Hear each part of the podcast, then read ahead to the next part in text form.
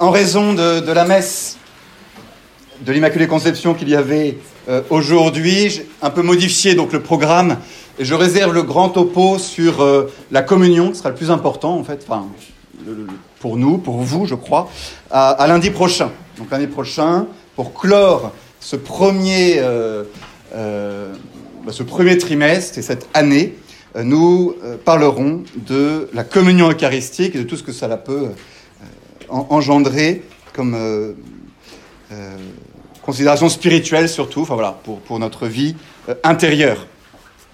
Donc aujourd'hui, j'ai plutôt essayé de rassembler quelques, quelques petites questions que je ne savais pas trop où mettre, quelques points particuliers sur la messe, sur l'Eucharistie, en suivant un peu les articles de Saint Thomas qui parlent de ces, de ces questions. Vous avez l'occasion peut-être de revenir sur des choses que j'ai dit ou que j'ai mal dit.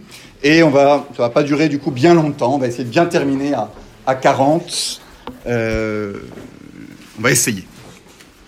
Voilà. Et pour commencer, je vais revenir sur quelque chose que j'ai dit et qui n'a pas été tout à fait compris, j'ai l'impression, la dernière fois, sur euh, euh, dans la présence réelle, sous quel état est le Christ.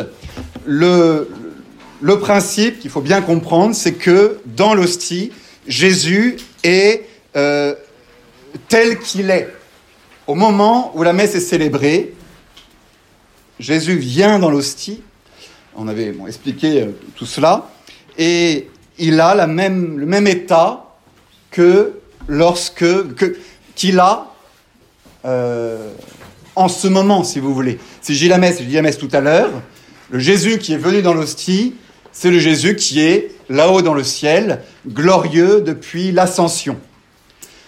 Et donc j'avais essayé d'expliquer, par exemple, que si la messe avait été célébrée pendant euh, le vendredi, j'avais dit le vendredi saint, ça a été une source de confusion. Euh, le vendredi de l'an 33 après Jésus-Christ, euh, Jésus est mort ce jour-là, réellement. Le vendredi et le samedi de l'an 33 et il n'est mort que deux jours sur sa vie tout entière. Donc ces deux jours-là, si jamais un apôtre, Saint Jean par exemple, avait célébré la messe, ce qui a priori n'est pas le cas, Jésus aurait été à ce moment-là euh, dans l'hostie euh, mort. Et c'était pour un, peu vous faire rentrer dans cette, cette idée du réalisme de la présence réelle. Jésus est dans l'hostie tel qu'il est en réalité. Et donc, pour éviter toute confusion, je reprécise tout ça.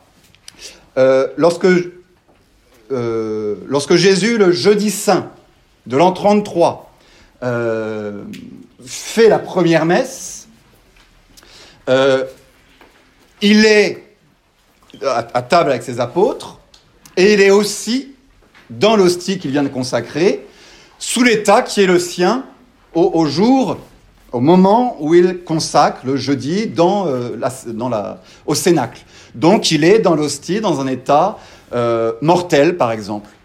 Il est avec son corps passible, ce corps que, qui, est là en face des apôtres et qui va d'ailleurs mourir le lendemain. Et si le lendemain ou le surlendemain, le, samedi, vendredi ou samedi saint, il y avait eu la messe, eh ben dans les hosties consacrées, il y aurait eu le corps de Jésus, uni à sa divinité, toujours. Chaque partie de Jésus est unie à sa divinité, mais euh, séparée de l'âme, parce que pendant ces deux jours, Jésus est vraiment mort. Son âme s'est vraiment séparée de son corps. Donc quand on dit ceci est le corps de Jésus, à ce moment-là, euh, il n'y a que le corps et la divinité de Jésus. Et l'âme n'est pas là, et le sang d'ailleurs réellement séparé n'est pas là non plus. Et ensuite, quand il, si jamais Saint Jean à ce moment-là avait consacré le vin, il y aurait eu le sang du Christ avec la divinité, mais sans le corps et sans l'âme. Tel que Jésus est pendant ces deux jours, il est au tombeau, euh, son âme d'ailleurs descend aux enfers, vous le savez, son corps reste au tombeau, uni à la divinité, mais mort. Et après ça, Jésus monte au ciel à l'ascension, et depuis le jour de l'ascension, Jésus est glorieux et ça ne change jamais. Il est glorieux depuis le jour de l'ascension et le sera jusqu'à la fin des temps. Et donc à chaque messe depuis l'ascension, Jésus est euh, glorieux dans, l'hostie Il est avec son corps, son âme, son sang et sa divinité, impassible, il ne souffre pas, et cela à tout moment depuis l'ascension. Donc pour encore être bien bien précis, le vendredi saint, quand vous communiez, vous, en l'an 2020, euh, l'hostie que vous recevez, c'est Jésus glorieux. Et j'avais fait une conf... Vous voyez un peu euh, le... Si jamais, et d'ailleurs il n'y a pas de messe le samedi saint, mais si jamais un prêtre se disait, de, faisait une messe le samedi saint, il n'a pas le droit, mais bon. Et si jamais il le faisait, le corps de Jésus dans l'hostie, ce serait Jésus glorieux. Jésus ne, revit pas réellement sa passion euh, toute, à la semaine sainte. Il faut faire attention aux images trop, fortes. Jésus, depuis l'ascension, est glorieux et, ne souffre plus. Et, certains euh, théologiens ont, ont, sont mal exprimés en disant que Jésus dans l'hostie est, souffrant. Ce n'est pas vrai au sens, au sens strict du terme. Euh, Jésus, dans l'hostie, là, aujourd'hui, quand il célèbre la messe, il n'est pas souffrant. Il est glorieux, il est impassible. Euh, sinon, ça voudrait dire que euh, si Jésus ressouffre à chaque messe, ça veut dire que chaque messe est un, est un nouveau sacrifice par rapport au, sacrifice de la croix, ce qui poserait un vrai problème. C'est-à-dire que Jésus s'offre à nouveau tous les jours euh, en, sacrifice de manière distincte et, renouvelée réellement. C'est à chaque fois Jésus qui remeurt. Et, ça, ça, ça, ça, ce n'est pas catholique le vendredi saint, il n'y a pas de messe dans la liturgie. Le vendredi saint, il n'y a pas de messe. Euh, en revanche, il y a une communion. Et le samedi saint, il n'y a pas de messe non plus. On attend la vigile pascale et la, messe qui est en fait le dimanche matin, très tôt le matin, et qui est la messe de la résurrection. Mais le samedi saint est le seul jour où il n'y a pas de, de, messe, pas de communion. Le vendredi saint aussi, de fait, il n'y a pas de messe, il n'y a pas de consécration dans la liturgie. Euh, voilà. Bon, vous avez j'espère avoir été un peu plus clair que, que, la, dernière fois. Depuis l'ascension, dans toutes les hosties du monde, Jésus est glorieux.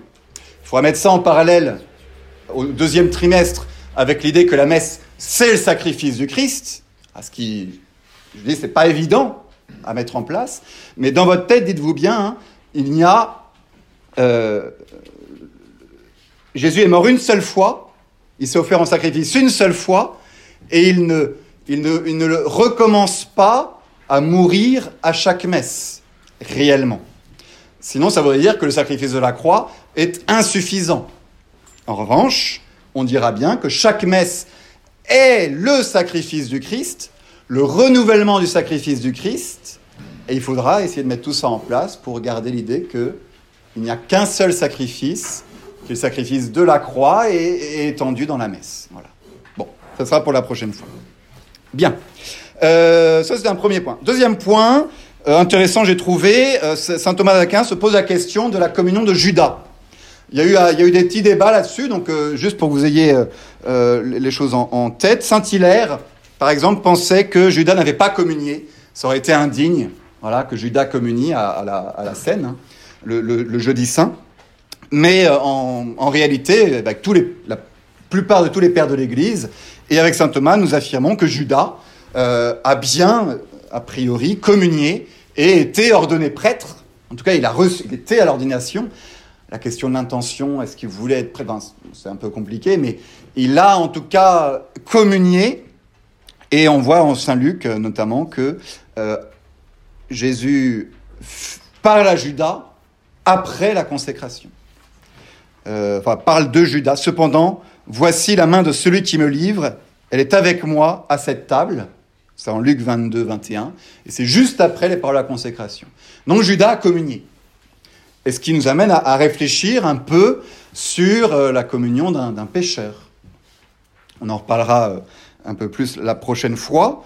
Mais euh, lorsque on donne la communion à un pécheur, quelqu'un qui est en état de péché mortel, euh, Jésus ne s'enfuit pas.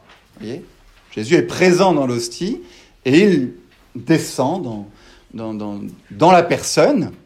Il est reçu par la personne en état de péché mortel. Et c'est là qu'on va faire une distinction entre une communion purement sacramentelle. Vraiment, Jésus est, est reçu par le pécheur. Et la communion spirituelle, qui, là, qui n'est pas là, euh, il n'y a pas d'union intime entre, entre Dieu et l'âme de ce pécheur, puisque le pécheur est, en opposition contre, contre Dieu.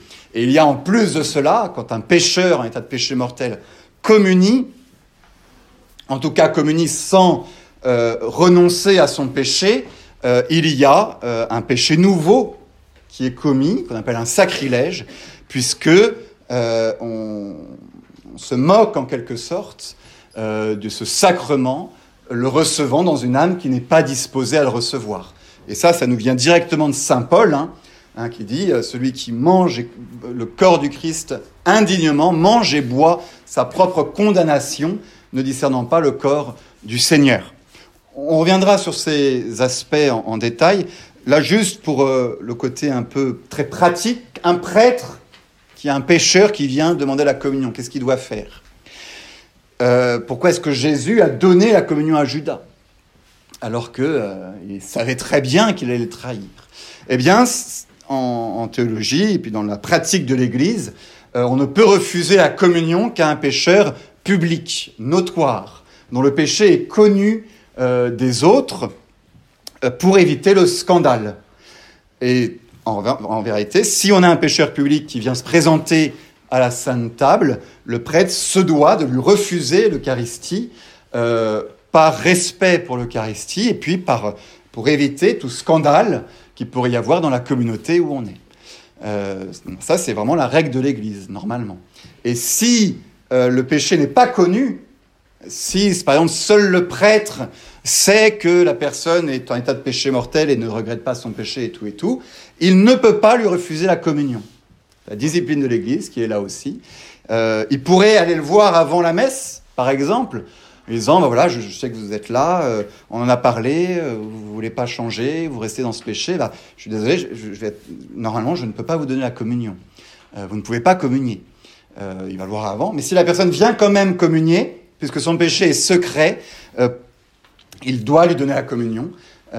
Et derrière, il y a l'idée de la réputation, qui est quelque chose d'important. La réputation, que même si la réputation n'est pas euh, justifiée, on n'a pas le droit d'y porter atteinte. Et donc, un prêtre ne peut pas refuser la communion à quelqu'un qu'il sait pécheur, mais dont le péché est caché. Voilà. Même s'il a, c'est en dehors de la confession qu'il le sait, vous voyez. C'est quelqu'un de sa famille, par exemple, il sait qu'ils vivent dans une situation qui n'est pas, qui n'est pas bonne, et ils viennent à sa messe, ses fidèles ne les connaissent pas, et tout ça. Le péché n'est pas connu dans le lieu où il y a, l'Eucharistie. Le prêtre ne, peut pas refuser la communion euh, pour préserver, euh, pour, ne pas nuire à la réputation du pécheur. C'est ainsi, euh, la règle de l'Église est ainsi. Voilà. Bon, comme ça vous le saurez. Toc.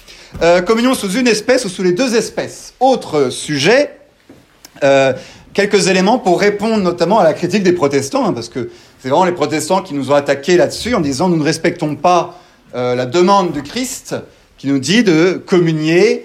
Euh, si, quelqu'un ne mange pas ce pain et ne boit pas, non, mange pas mon corps et ne boit pas mon sang, il n'aura pas la vie, la vie en lui. Euh, il faut pas, c'est pas un sujet très délicat, mais il faut avoir les, idées claires. Euh, en soi, et tout, bien regardé, la communion sous deux espèces est quelque chose de très très bon. T'as aucun problème.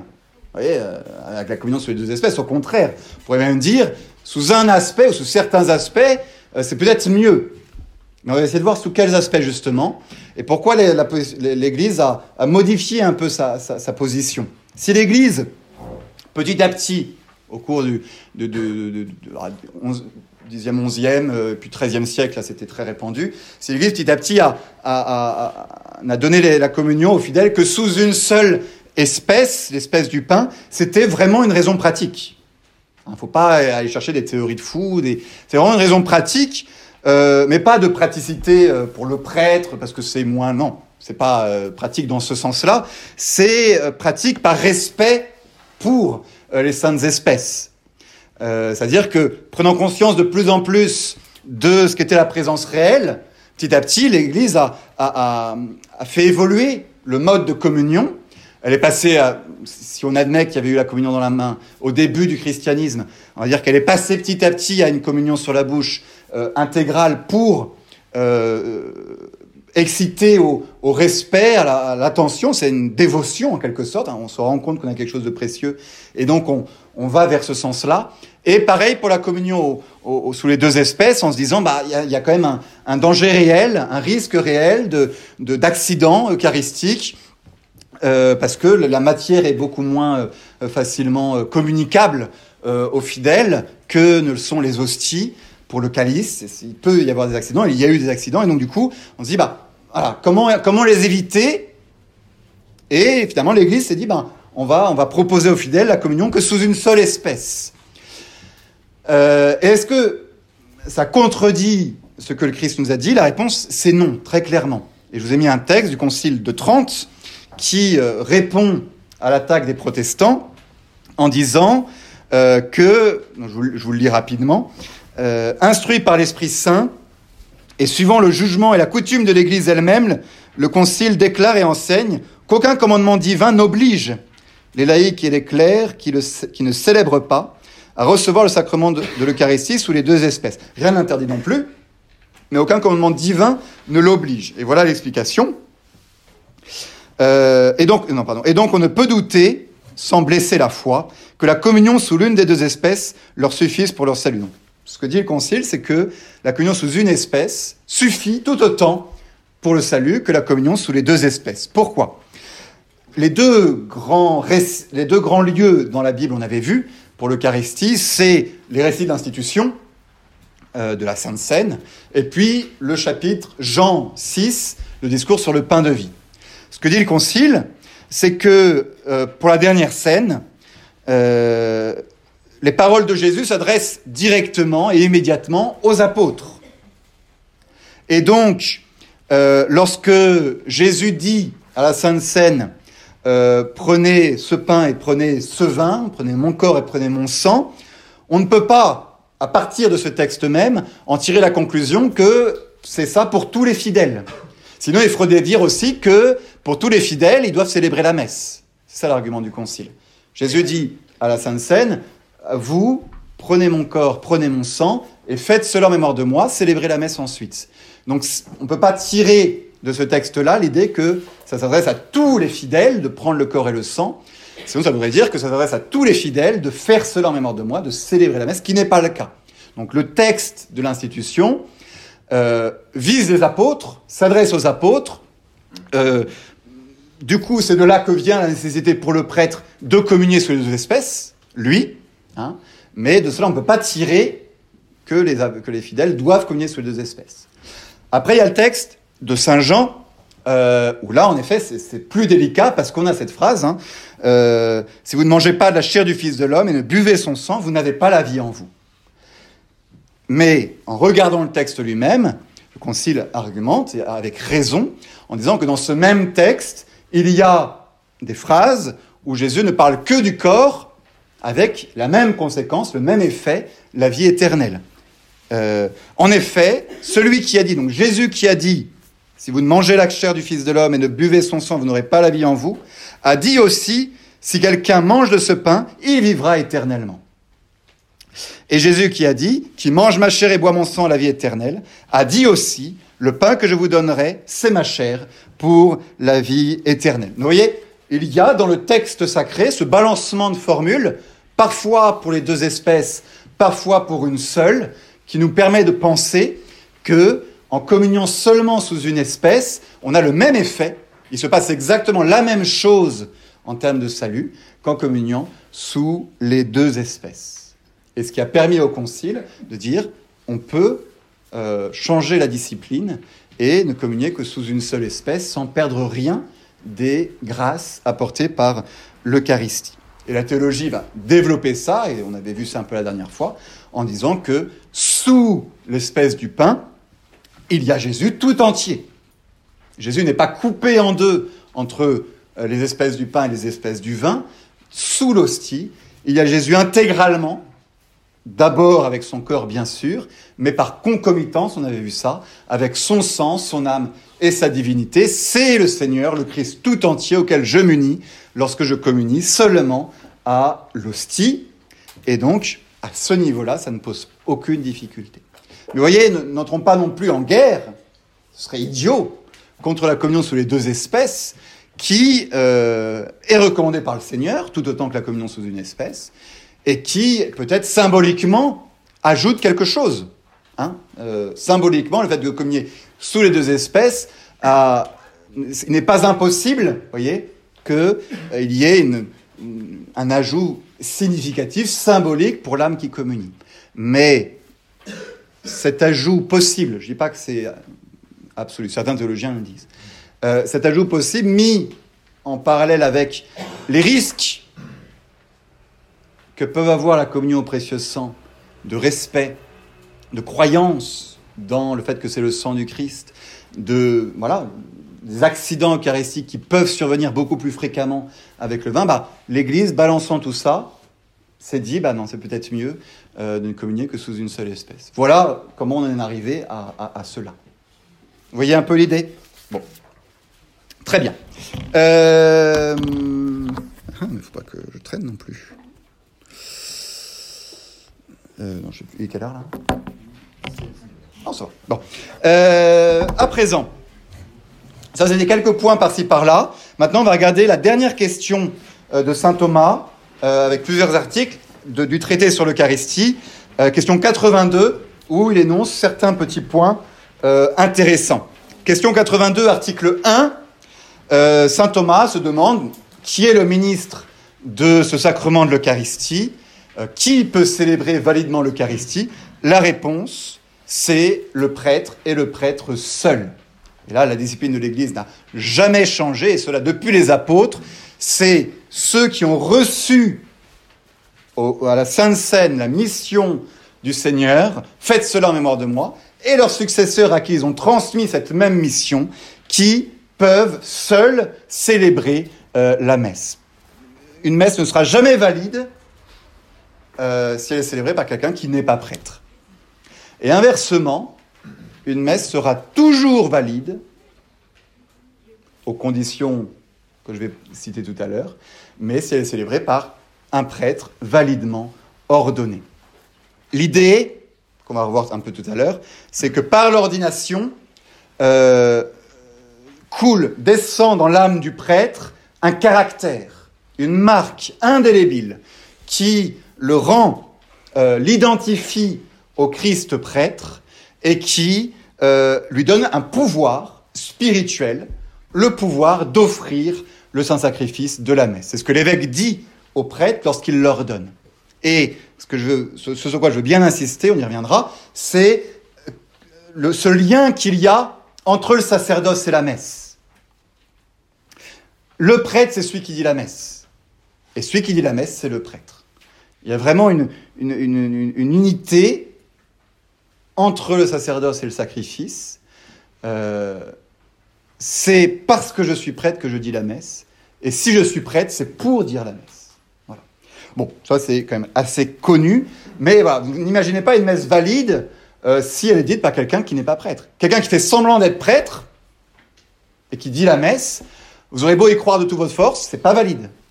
Et l'Église ne supplée pas euh, au manque de caractère. Hein, si quelqu'un n'est pas prêtre, mais fait semblant de dire la messe, il n'a pas le pouvoir de célébrer validement, la messe n'est pas valide, il n'y a pas la présence réelle.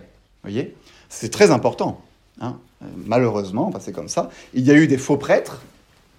C'est pour ça que au Moyen Âge, il y avait des. C'est assez intéressant d'être prêtre hein, financièrement. Non, ça pouvait être euh, intéressant. Et euh, surtout, on était accueillis, les, mendiants, les prêtres mendiants qui passaient de village en village. Quand on est prêtre, tout de suite, il y a une déférence et tout. Et donc, des, mendiants, des brigands parfois aussi, qui se déguisaient en prêtres et euh, qui faisaient semblant d'être prêtres. Et donc, du coup, depuis ça, l'Église a, demandé à... Euh, les prêtres doivent avoir ce qu'on appelle un célébrette. Moi, je l'ai là, le mien. Vous pouvez le voir après. C'est un célébrette. Une carte d'identité du prêtre. Hein, c'est vrai que c'est des choses que vous connaissez pas, c'est intéressant. Euh, je sais pas où je l'ai mis. Ça se trouve, je l'ai pas. Euh, toc. Carte d'identité du prêtre. Voilà. Renouvelée chaque année. Renouvelée chaque année.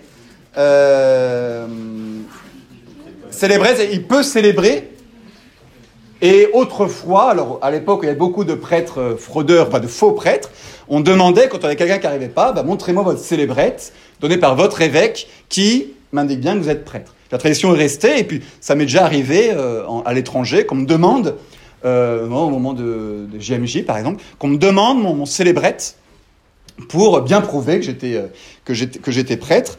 Donc, quem sacerdotem iste literis euh, que ce que ce, papier prouve que ce prêtre Jean de Massia a a vraiment l'autorisation de célébrer la messe et euh, n'a aucun empêchement ou censure euh, pour qu'il en empêcherait. Et cela est valide jusqu'au 18 octobre 2020. Ouf, c'est bon. Voilà. Et après, on a le suivant. Donc, autorisation de célébrer la messe, euh, parce que euh, je suis. Bon, voilà, je n'étais pas prévu du tout, mais comme ça, vous saurez que ça existe. Un petit mot, très rapide, malheureusement, sur la concélébration. Saint Thomas euh, réfléchit sur la concélébration à l'article 2 de la question 82. Alors, je ne vais pas vous faire tout un cours dessus, évidemment. Euh, ça, serait beaucoup trop long de réfléchir à ça. Mais peut-être deux ou trois choses qu'il faut savoir pour ensuite réfléchir tranquillement euh, là-dessus. Saint Thomas, il réfléchit sur la concélébration. Il n'en connaît qu'une à l'époque, à son époque, c'est très peu répandu. C'est la concélébration à l'ordination. Le fait que, à l'ordination sacerdotale, le- les prêtres nouvellement ordonnés concélèbrent avec l'évêque, c'est-à-dire que l'évêque dit les paroles et les prêtres suivent l'évêque euh, pour euh, euh, à, à cette première messe. Il y a une idée un peu de, de transmission de la part de l'évêque qui, qui apprend à ses prêtres à dire la messe. Et donc ils disent tous ensemble les paroles de la, de la consécration. Et donc la question qui taraude saint Thomas d'Aquin, c'est est-ce que c'est valide? Si tous plusieurs prêtres disent en même temps les paroles de la consécration, est-ce que c'est valide? Est-ce que c'est valide pour tous? Est-ce qu'il n'y a pas un risque que ce soit que le premier, hein, le premier qui célèbre et qui dit plus vite les paroles, bam, c'est lui qui a consacré, et donc après, les autres prêtres, bah, ils sont plus devant du pain et du vin, ils sont devant le corps et le sang du Christ. Et donc, ils ne consacrent pas validement. C'est une vraie question, c'est une vraie question, et la réponse, saint Thomas, pour la concélébration de ce type-là, c'est de dire non, c'est- valide euh, lorsque tous les prêtres autour de l'évêque consacrent et disent ensemble les paroles de la consécration, c'est valide parce que euh, ils ont une intention commune qui porte sur la même réalité. Euh, cette réalité, c'est les offrandes qui sont sur l'autel. Et leur intention, il, faut regarder ces, deux, niveaux. L'unité, elle est faite par le fait qu'ils se portent tous vers une seule offrande, les mêmes réalités euh, qui sont sur l'autel, le même pain et vin, si vous voulez.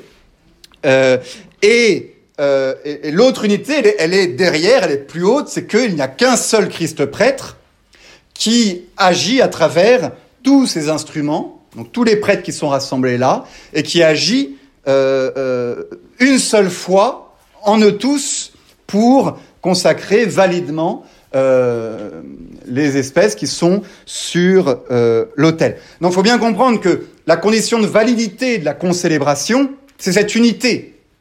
C'est cette unité euh, de tous les prêtres unis dans le Christ prêtre, et c'est parce qu'ils sont instruments du Christ prêtre qu'il peut y avoir une concélébration. Vous voyez, si chacun agi- agissait par sa force propre, dit saint Thomas, eh ben c'est le premier arrivé qui a gagné. Parce que chacun agit par sa force propre. Euh, alors que là, justement, parce qu'ils sont instruments, c'est le Christ qui, agissant en eux tous, réalise le sacrement. Mais le signe de cette unité, c'est les oblats, c'est les offrandes qui sont sur l'autel. Et donc la conséquence de ça, et c'est là que la réflexion va pouvoir s'engendrer, c'est que dans la concélébration, il n'y a qu'une seule messe. Dans la concélébration, en tout cas, la théologie classique, euh, c'est débattu, attention, c'est un point débattu, mais c'est une prise de position, c'est la, position de saint Thomas, euh, c'est que euh, dans l'Eucharistie, comme il y a cette unité d'intention portée vers les mêmes oblats, euh, il n'y a qu'un seul sacrifice, qu'un seul renouvellement de sacrifice, puisqu'il n'y a qu'un seul, rite, qu'un seul signe, qu'un seul... Vous voyez, même s'il y a plein d'hosties et plein de calices, et plein de prêtres, l'intention, elle se porte sur la séparation qu'il va y avoir entre euh, le, sang et le corps du Christ sur cet autel. Et donc ça, c'est le sacrifice, c'est le signe sacrifice, il n'y en a qu'un. Si jamais il y avait plein de prêtres à des hôtels différents, et qui regardent chacun ce qu'ils ont devant leur hôtel en disant ceci est mon corps, ceci est mon sang, alors là, il y a plein de messes célébrées. Mais on n'est plus du tout dans une concélébration. Et c'est même... Euh, ce serait... Non, bah, en tout cas, ce n'est plus une concélébration. Euh, ce sont plein de messes différentes. Donc vous voyez, l'unité de... la condition de validité de la concélébration, c'est l'unité des oblats. Et donc la conséquence, c'est qu'il n'y a qu'une seule messe avec un seul fruit de la messe. Donc, et là, c'est là que la réflexion peut, peut, continuer sur la concélébration, de se dire que euh, entre une messe célébrée par un prêtre et une messe célébrée par 100 prêtres en même temps, c'est la même chose.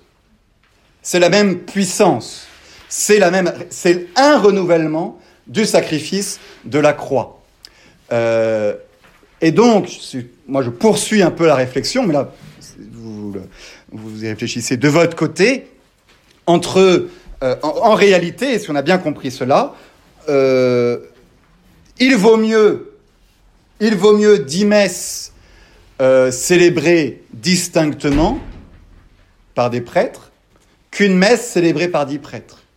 Pour ça, il faut, faut, voir un peu à quoi sert la messe, si vous voulez.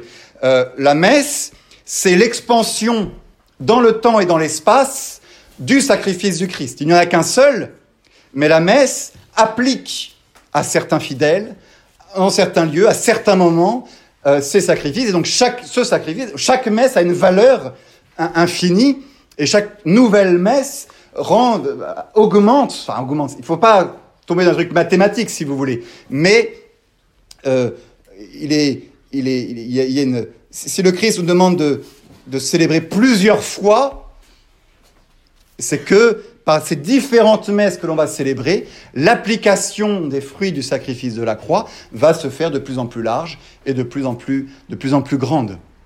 Euh, entre, hey, moi, si je célèbre la messe une fois dans ma vie, ah, c'est le sacrifice du Christ, il est infini, tout ça, je pense que c'est moins riche que si je célèbre la messe tous les jours. Vous voyez, la distinction des messes ajoute quelque chose, enfin, répand, euh, applique plus à plus de monde. Un peu. Vous voyez, un petit peu l'idée. Et donc la réflexion qu'on peut avoir sur la concélébration, en dehors du fait du rite, messe en français, messe en latin, de la concélébration en elle-même, c'est cette idée que euh, est-ce est bien le moment?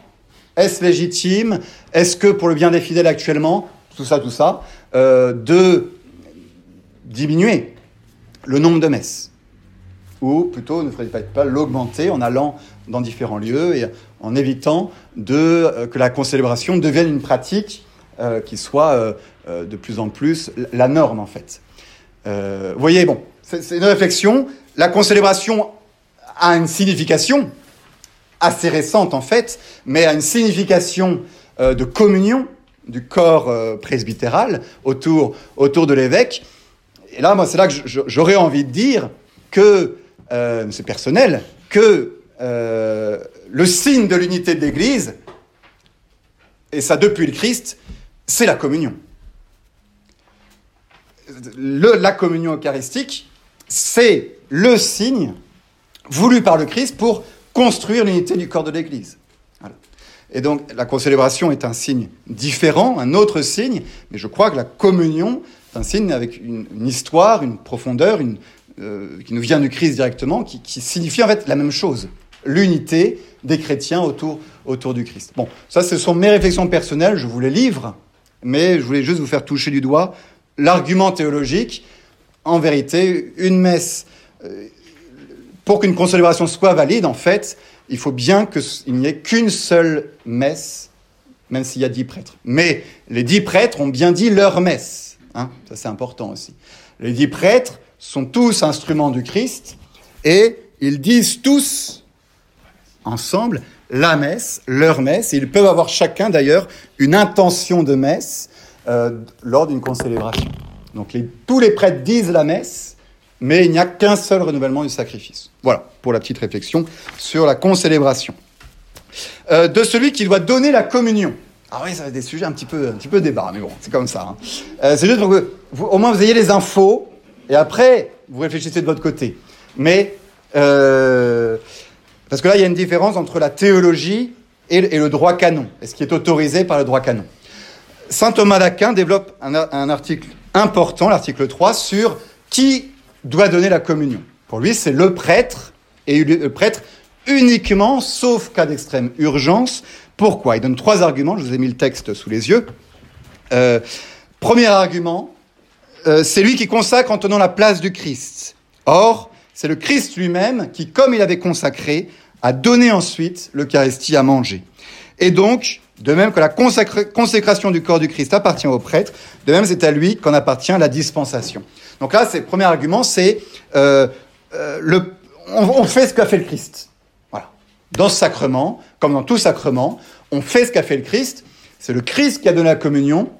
Euh, c'est au prêtre de donner la communion comme le Christ l'a fait. Et donc il y a tout ce symbolisme derrière ça, de bien faire comprendre que le prêtre est un autre Christ. Voilà. Deuxième argument qui, descend en profondeur, euh, le prêtre, le rôle du prêtre, c'est d'être cet intermédiaire entre Dieu et le peuple. Et de même que c'est à lui qu'il appartient d'offrir à Dieu les dons du peuple, de faire monter, vous voyez, faire monter à Dieu les dons du peuple, c'est à lui qu'il appartient de donner au peuple les dons sanctifiés par Dieu. Ça, c'est tout le prêtre qui est là. L'identité du prêtre, elle est là. C'est ce médiateur entre Dieu et les hommes, avec cette double médiation, médiation ascendante. Il fait monter à Dieu le sacrifice de l'Église, votre sacrifice, il le fait monter à Dieu. Et médiation descendante, il fait descendre sur les hommes les biens de Dieu. D'ailleurs, il n'y a que le prêtre qui peut bénir, qui peut sanctifier, qui peut consacrer, qui peut... Oui, cette idée de faire descendre du ciel le don de Dieu, c'est le rôle du prêtre. D'ailleurs, c'est son nom même. Sacerdos, il donne le sacré. Sacrifice, il fait le sacré. Et on a les deux mouvements. Sacrifice, c'est il fait monter, il rend sacré les choses, médiation ascendante. Sacerdos, il fait descendre, il donne aux fidèles les dons sacrés de Dieu. Et donc là encore, c'est l'argument de Saint Thomas, c'est dire seul le prêtre peut donner la communion parce que euh, c'est son rôle propre. Et que si on étendait ça à d'autres personnes, on risquerait de perdre de vue l'identité sacerdotale. C'est l'idée de Saint Thomas. Et troisième argument, euh, pour le sens du sacré, nous dit-il, par respect pour ce sacrement, il n'est touché par rien qui ne soit consacré. C'est pourquoi son corps, le corporel et le calice sont consacrés, les mains du prêtre sont consacrées pour toucher le sacrement, ainsi, personne d'autre n'a le droit de le toucher, sinon en cas de nécessité. vous voyez, c'est pas parce qu'il va se brûler. L'idée, c'est la, sacralité, c'est que on met des règles pour qu'aux yeux des fidèles, il apparaisse bien que cette réalité est sacrée. Donc un calice, par exemple, les enfants de cœur, ils n'ont pas le droit de toucher au calice. Euh, on leur dit ça et tout ça, et donc ils, prennent conscience que c'est quelque chose d'important. S'ils le touchent, il va rien se passer. Ils vont pas être brûlés. Mais ils le font pas, on leur a dit de pas le faire, du coup, dans l'intelligence d'enfant de cœur, on prend conscience que le calice, ah oui, c'est quelque chose de sacré et tout ça. Et c'est comme ça qu'on fonctionne, nous, pour le sacré. En réservant certaines choses à certaines personnes, on se rend compte de l'importance de la chose. Donc c'est le troisième argument de saint Thomas. Ça n'est que le prêtre, parce que euh, pour faire comprendre aux gens à quel point cette réalité de l'Eucharistie est sacrée. Autrement dit, si on l'étend, le risque, c'est de perdre de vue cette sacralité de l'Eucharistie. Bon. Ça, c'est la théologie, et, je crois qu'elle est valable de tout temps. Après, nous pouvons regarder euh, l'application dans le code de droit canon. Ça, il y a deux, bah, il n'y en a qu'un code de droit canon, hein. mais il y en a eu un en 1917 qui a été réformé en, en 83.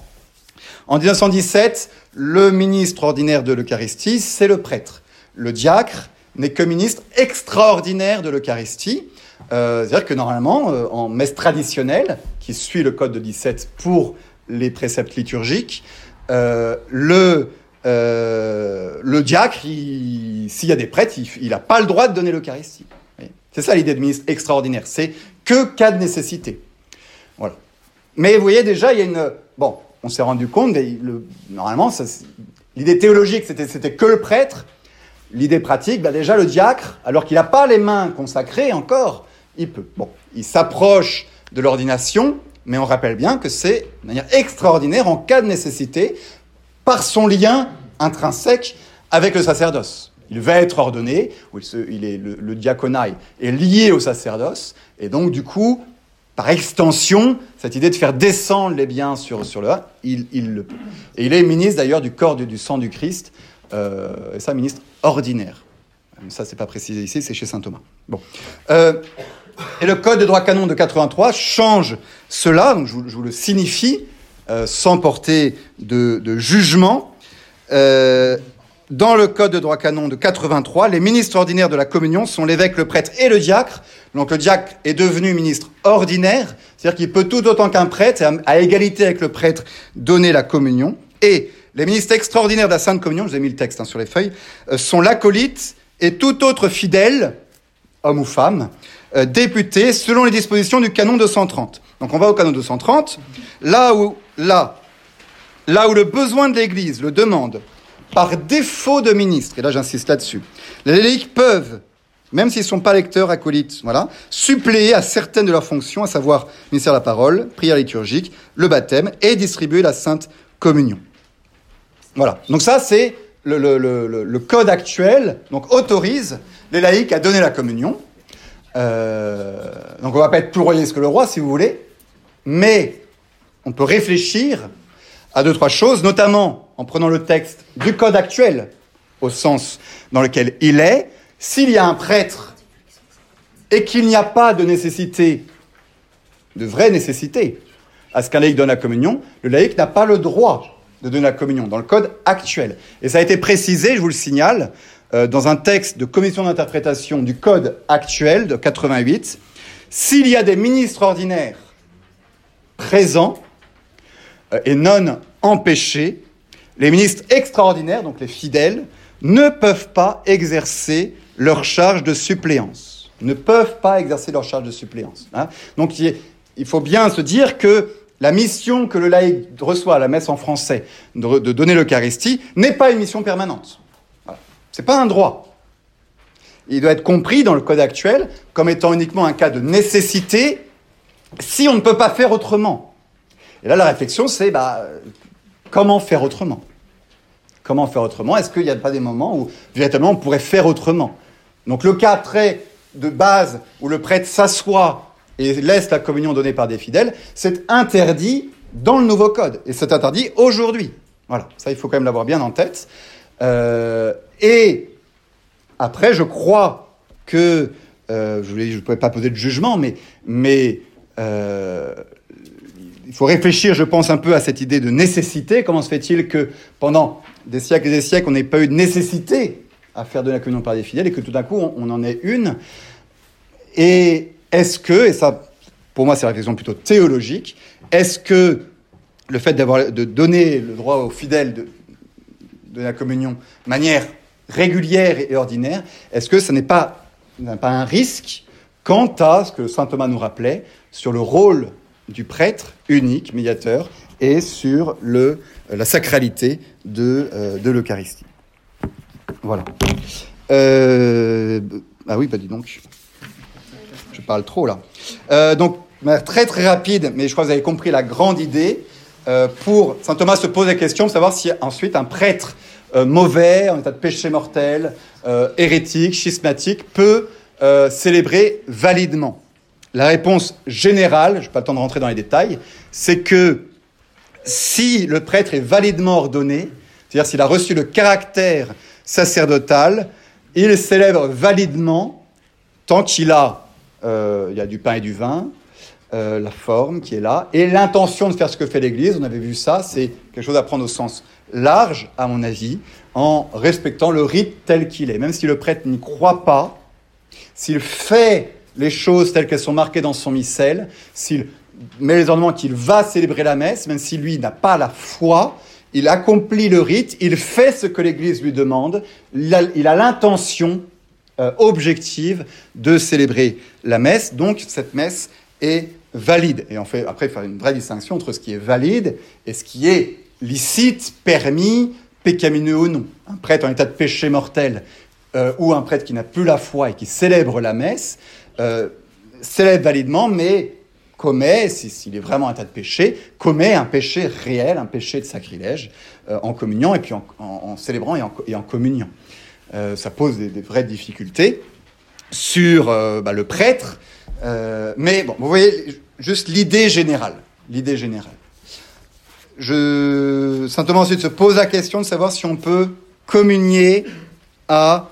Euh, et, ça, vaut pour un prêtre réduit à l'état laïque aussi. Réduit à l'état laïque, il reste prêtre euh, ad vitam aeternam, il a le caractère, c'est-à-dire que s'il célèbre, c'est valide, mais il n'en a pas le droit. Hein. il est, ça lui est même interdit quand il est réduit à, l'état laïque. Mais s'il le faisait, ça serait, ça serait valide, ce serait pécamineux, il ferait un péché, mais ce serait valide. Euh, Saint Thomas demande si on peut communier à une messe euh, d'un hérétique, d'un schismatique, d'un excommunié. C'est un peu délicat. Je vous ai mis les textes sur la, sur la feuille. Euh, le droit canon a, changé quant à cette discipline. Autrefois, il était interdit absolument d'assister ou de, communier à une messe d'un hérétique ou d'un schismatique. Euh, messe valide, j'entends. Parce qu'il hein, faut bien comprendre que chez les protestants, par exemple, la messe n'est pas valide du tout donc il n'y a pas de messe, il n'y a pas d'Eucharistie, il n'y a pas de présence réelle. Il n'y a plus de prêtre chez les protestants. Chez les anglicans non plus. Hein, il faut savoir, Léon XIII a bien rappelé euh, qu'il n'y avait plus de succession apostolique chez les anglicans. Donc les prêtres ne sont pas validement ordonnés chez les anglicans. Ils, doivent être réordonnés. En revanche, chez les orthodoxes, euh, il y a succession apostolique. Les prêtres sont ordonnés validement. La messe qu'ils célèbrent, elle est valide. La présence réelle, elle est là. Voilà. Donc ça, il faut, il faut le dire. Est-ce qu'on peut y communier ou assister en cas, en cas où on n'a rien d'autre et tout ça? La discipline a changé. Autrefois, on ne pouvait pas. Euh, on appelait ça la communication in sacris. Et euh, l'idée derrière, c'était l'idée, c'était que le schismatique est de toute façon un tas de péché mortel. Dans l'idée même de saint Thomas, c'est-à-dire que le schisme ou l'hérésie est un péché grave contre la foi. Et donc celui qui commet une hérésie ou un schisme est en état de péché mortel public, et donc on ne peut pas participer à son péché. Et donc on ne peut pas assister à une messe d'un schismatique ou d'un hérétique pour saint Thomas et pour le code de 1917. Depuis, ça a évolué. Euh, je, sur certains points, je trouve que, en effet, il faut peut-être repréciser des choses. Euh, par exemple, pour commettre, pour que euh, un hérétique soit en état de péché mortel d'hérésie, il faut qu'il veuille cette hérésie. Euh, il faut qu'il ait commis à un moment une volonté de se séparer de l'Église. Aujourd'hui, par exemple, un orthodoxe qui naît dans une famille orthodoxe et qui vit en Russie et qui est ordonné dans son Église, qui a une vision de l'Église, qu'on lui a, de l'Église catholique, qui, est terrible parce qu'il ne sait pas ce que c'est, je ne crois pas qu'il ait commis à un moment de sa vie un péché formel de schisme. Il est matériellement schismatique, il suit une Église schismatique, mais lui personnellement, est-ce qu'il a adhéré en conscience et fait, un péché de séparation de Rome, je crois qu'on peut au moins discuter de la question. Ce n'est pas du tout évident. Euh, et donc, du coup, à, partir de cela, la discipline a un peu changé. Et le nouveau code de droit canon nous dit qu'il euh, est, il peut être possible, mais il faut des raisons importantes. Et je dis juste ça, c'est la chose qu'il faut retenir sûrement, c'est à condition d'éviter tout danger d'erreur ou d'indifférentisme. Et je crois que ça, c'est une raison qu'il ne faut pas négliger, enfin, une, condition qu'il ne faut pas négliger. dire que, euh, est-ce qu'il n'y a pas un risque, quand je vais à une messe euh, d'un orthodoxe et tout ça, euh, bah, petit à petit, de considérer que c'est la même chose et donc de tomber dans l'indifférentisme. Et donc il ne serait pas plus prudent, réellement, en fait, de rester sur la discipline ancienne, de dire, ben non, il faut que je, garde conscience qu'il y a vraiment un problème euh, dans ces, dans ces euh, rites-là et dans ces églises-là. Et notamment, l'Eucharistie et, l'Eucharistie, c'est recevoir Jésus. Donc en effet, quand on va communier à une messe orthodoxe, on reçoit Jésus, d'accord? Mais l'Eucharistie, c'est aussi hein, le, le, le, signe et le, le sacrement de l'unité du corps de l'Église. Et en communiant à l'Eucharistie, je m'unis à l'Église. Et donc là, c'est sûr que sur ce point-là, il y a quelque chose qui ne va pas dans les messes orthodoxe ou hérétique valide, euh, il n'y a, plus a plus cette communion à l'Église. Et donc du coup, euh, je, pose un, je pose un signe qui est faux en allant communier. Donc tout ça, voilà, doit vous faire réfléchir. Je dis, la position est un peu floue du coup actuellement, en raison de l'évolution du code, mais euh, il, faut, il faut garder en tête qu'il y a réellement un problème, même si la messe, elle est valide. Vous voyez Ça, c'est important. Et dernière question, je suis désolé, je dépasse un tout petit peu, mais elle est importante. Un prêtre peut-il arrêter totalement de célébrer la messe? La dernière question que se pose saint Thomas euh, d'Aquin. Euh, et c'est vrai que c'est une, vraie question parce que bah, vous êtes peut-être au courant, mais euh, si le prêtre ne célèbre pas sa messe quotidienne, il ne fait pas de péché. ce n'est pas sous péché de, célébrer, l'obligation de célébrer la messe pour un prêtre. En revanche, si un prêtre ne dit pas son bréviaire, il pêche gravement. Un péché mortel s'il refuse de dire son bréviaire un jour. Voilà.